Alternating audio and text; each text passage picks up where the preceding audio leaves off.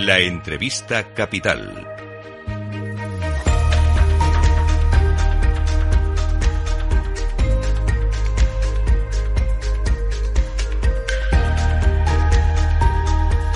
Luis Vicente Muñoz. Es el momento de dar la bienvenida a Capital Radio al presidente del Club de Exportadores de España, don Antonio Bonet. Muy buenos días y bienvenido, don Antonio. Eh, buenos días. Creo que no había mejor bienvenida posible que dar el dato que acabamos de dar de la balanza comercial alemana, con un aumento de las exportaciones del 3,7%. Si Alemania empieza a exportar, significa que ese temor a la recesión, a lo malo, se nos va pasando un poco, ¿no? Bueno, la verdad es que es muy buena noticia, efectivamente, porque Alemania es un cliente importante para, para nosotros, para España, y además eh, es un gran exportador, lo cual significa que si las exportaciones alemanas están creciendo, bueno, es un indicio, ¿no? De que, de que la economía mundial se está recuperando un poquito. En fin, no es como para eh, saltar de alegría porque tampoco está la economía mundial tan bollante, pero, pero es buena noticia. ¿Qué le parece si empezamos haciendo diagnóstico de cómo están los exportadores españoles? ¿Cómo ha ido 2023? Bueno, 2023 tenemos datos únicamente hasta final de octubre. Eh, deben estar ya a punto de salir los datos de a, noviembre. Entonces, eh, las exportaciones en valor no han crecido, están exactamente igual, prácticamente que en los 10 meses del año anterior, del 2022, pero han caído en valor. Y han, en, en, en, valor están igual, pero han caído en volumen. Y han caído en volumen casi un 5%. Eso no es una buena noticia.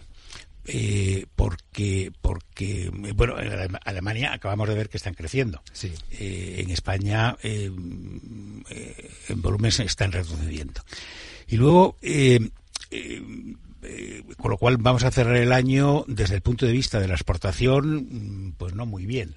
Esto es por la inflación, ¿no? Eh, España ha vendido más caro y ha vendido menos volumen, pero ha mantenido el valor. Ha, mantenido los precios. Los exportadores hemos sido sí. capaces de mantener, de mantener precios, ¿no? Eh, desde el punto de vista de la balanza comercial o de la balanza de pagos, el año ha sido bueno y el año ha sido bueno porque hemos reducido el déficit comercial que teníamos o el déficit de, de, de pagos eh, lo cual es una buena noticia, pero se ha reducido no tanto porque hayan aumentado nuestras exportaciones, sino porque han disminuido muchísimo nuestras importaciones. Ya. Eh, entonces, eso es lo que justifica o lo que explica la caída. Y eso, en el fondo, que España compre menos del exterior, lo que significa es una muestra de la ralentización del crecimiento económico que ha habido en España. Sí, eso hay que mirarlo también en términos de economía interior, porque en los últimos, las últimas lecturas del PIB español mostraban cómo el sector exterior ya no estaba aportando tanto, sino que era la propia demanda interna la que estaba aportando crecimiento a la economía española, ¿verdad? Efectivamente. Observando este comportamiento exterior, estamos en desaceleración económica. Ahora no hablamos de miedo a la recesión, pero estamos en desaceleración económica. ¿2024 puede ser un año peor que 2023 para los exportadores? Eh desde el Club de Exportadores e Inversores lo que pensamos es que va a ser un año parecido. Eh, eh, desde el punto de vista de la exportación. Vamos a ver, si, si hablamos exportación de bienes, lo que pensamos es que la economía mundial no se va a recuperar tan rápidamente eh, como nos gustaría, lo cual lo que nos da a entender es que vamos a tener un volumen de exportación muy similar al que hemos tenido en el 2023 o incluso puede que un, pelín inferior, ¿no? Depende, va a depender mucho de, circunstancias externas, ¿no?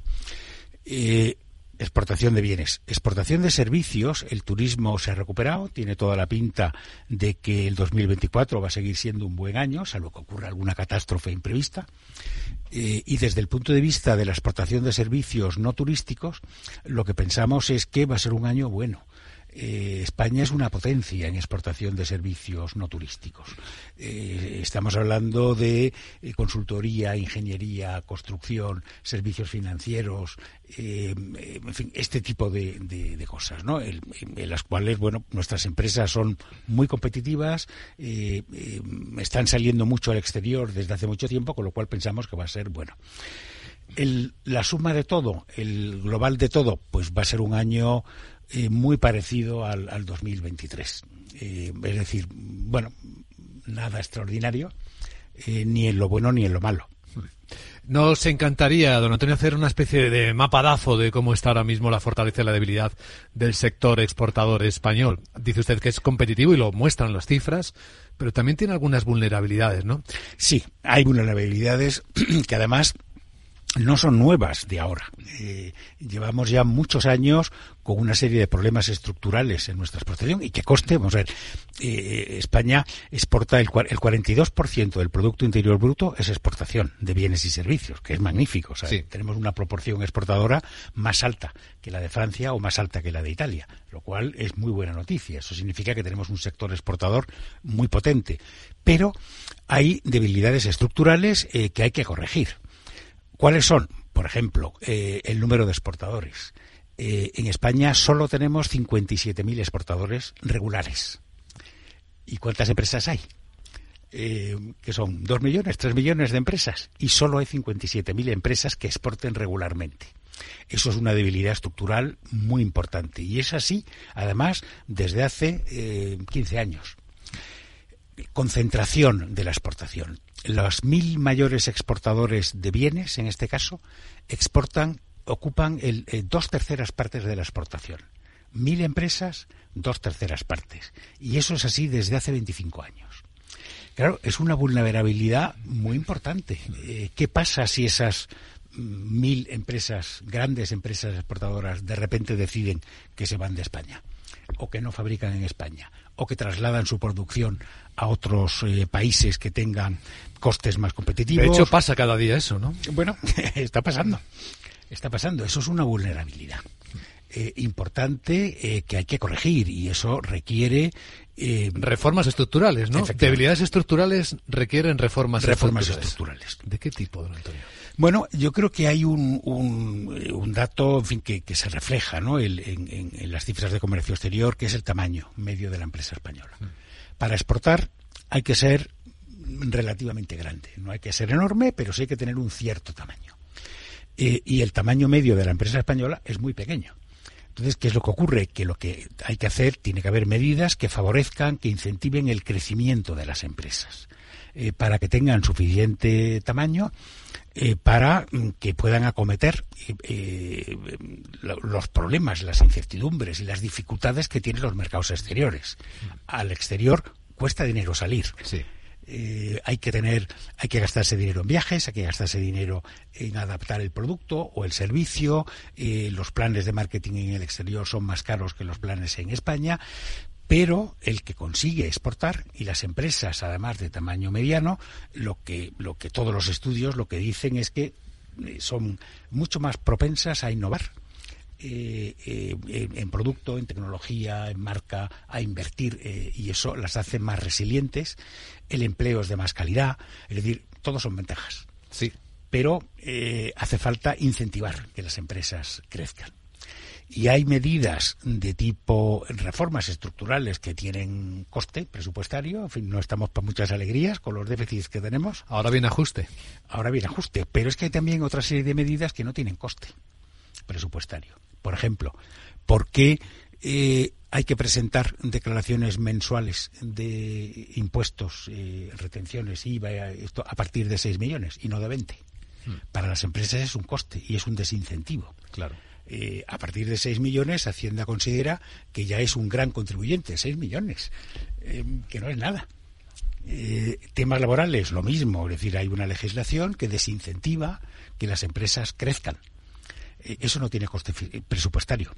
Hay otras medidas que sí tienen coste presupuestario, pero otras no y, de lo que se trata es de que tengamos un sector empresarial potente, eh, con empresas eh, que crezca el tamaño medio de nuestras empresas, que es inferior, por ejemplo, al tamaño medio de las empresas alemanas o de las empresas francesas o de las empresas inglesas.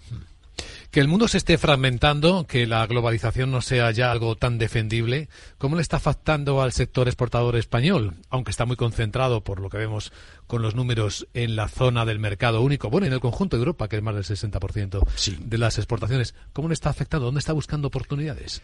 Bueno, esa es otra de nuestras debilidades estructurales eh, de la exportación española. Nosotros estamos vendiendo a la Unión Europea el 62% del total si consideramos Europa es algo más del 70. Pero sin embargo, eh, a Estados Unidos, eh, China y Japón, eh, únicamente vendemos el 8% de nuestra exportación va dirigida ahí. Claro, son mercados, Estados Unidos, China y Japón son mercados enormes. Importan más del 30% del total de la importación mundial, la tienen estos países. Y, si, y nosotros no estamos vendiendo lo que podríamos vender ahí. Eso es una debilidad estructural. ¿Se están adoptando medidas para, para acabar con eso? Sí hay una serie de programas que ha puesto en marcha eh, Comercio, el programa PASE, por ejemplo, en donde se trata de apoyar la exportación española en una serie de mercados prioritarios, entre los cuales están China, Japón, eh, Turquía, en fin, eh, de estos. Pero no se están consiguiendo todavía los resultados. Y no ha citado usted Latinoamérica y Caribe, donde el porcentaje no llega ni al, ¿cuánto? Al 5%. No llega ni al 5%. El año pasado ha crecido mucho, pero, pero es un porcentaje muy, muy bajo. Eso es una paradoja eh, que la verdad es que es curioso, ¿no? Porque desde el punto de vista de la presencia española es muy importante. Eh, somos un gran país inversor en Latinoamérica, el segundo después de Estados Unidos. Eh, pero sin embargo, en volumen de exportación muy poco. O sea, eh, eh, en Latinoamérica, España hace exactamente lo contrario. Bueno, los resultados lo que dicen es que estamos en la posición exactamente contraria a la de China. China invierte muy poco en Latinoamérica, pero exporta muchísimo. Pero España invierte mucho en Latinoamérica, pero sin embargo exporta muy poco. E importa también poco. E importa también poco en ambas direcciones. Pues eh, ha sido un examen al momento de la industria, de la empresa exportadora española, eh, con la voz, con la perspectiva de alguien que lo conoce bien, el presidente del Club de Exportadores de España, don Antonio Bonet. Le agradecemos, don Antonio, que nos haya acompañado hoy en Capital Radio. Mucha suerte para el año. pues muchas gracias. Sí, hace falta suerte y trabajo.